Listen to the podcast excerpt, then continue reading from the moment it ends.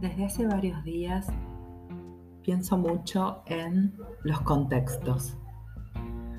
Estoy estudiando datos desde el verano, bueno, formas de hacer, de pensar que me eran totalmente ajenas, conocimientos que no estaban en mí.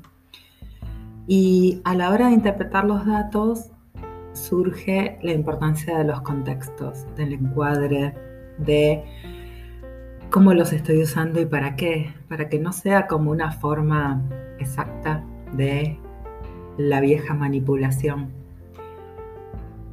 Y ahí vienen los desafíos, porque tarde o temprano todo es un tema de ética.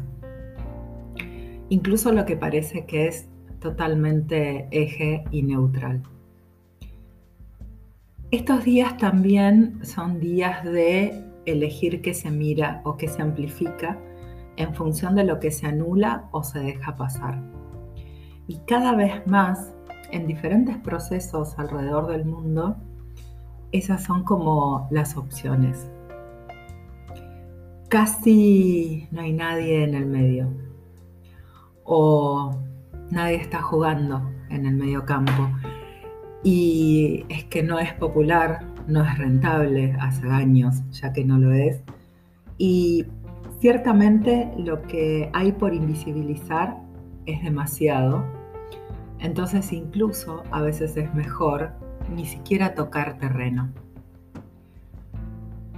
Siempre me llama la atención la facilidad con la que establecemos las zonas seguras. Debe tener algo que ver con lo primitivo y lo instintivo estoy casi segura de eso, con la supervivencia o con al menos el instinto de preservación. Pero no deja de sorprenderme que incluso cuando los tiempos nos demandan ser más responsables eh, por vivir en ellos, incluso allí encontramos la forma de zafar. Entre toda la movida de las fake news y eh, los chequeos y la información responsable y los observatorios de odios, no odios y, y odios míos y tal vez de alguien más. Entre toda esa historia que carece absolutamente de neutralidad, aparecen las viejas preguntas de siempre. Si realmente esto te perjudicara, o perjudicara un interés que sostenés, ¿lo contarías? ¿Lo dirías? ¿Estarías ahí? Si falsear información dejara de representarte un interés, ¿la lucharías?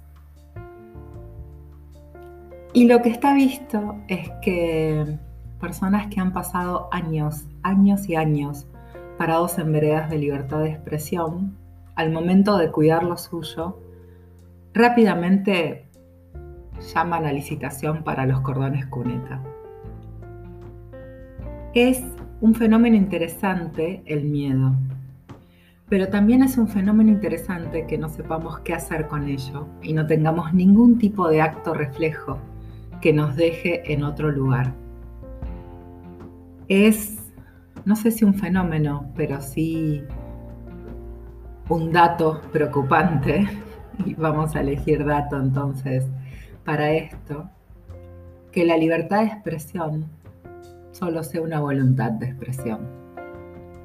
Pasan los años, pasan gobiernos, pasan los artistas y no deja de ser un título vacío. No importa qué tan organizados estén los diferentes colectivos de uno u otro lugar de las, de las ruedas, siempre, siempre, siempre pasa por lo que elegimos ver y no ver cuando afecta o no afecta un interés propio y hasta muy propio.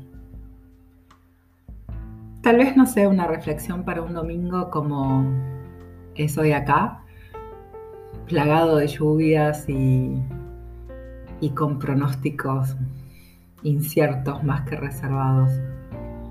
Pero sí es una situación que en un mundo que tiene la incertidumbre como único futuro, y al miedo como un patrón que lo atraviesa con crueldad, no tengamos siquiera la capacidad para evolucionar al menos en eso, para no gobernar los miedos a favor, para no abusar de los débiles, para no pasar de largo de realidades que demandan otros tipos de compromiso.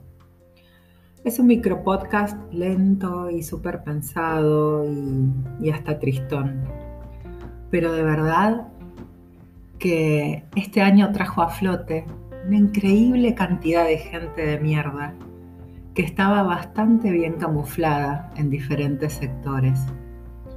Y la está dejando ahí, a lo expuesto, y para maravilla, maravilla entre muchas comillas, a nadie le importa tanto que esté ahí, que vaya ganando y que sea de la que avanzará a flote hasta el futuro, cualquiera sea el futuro que nos toque compartir.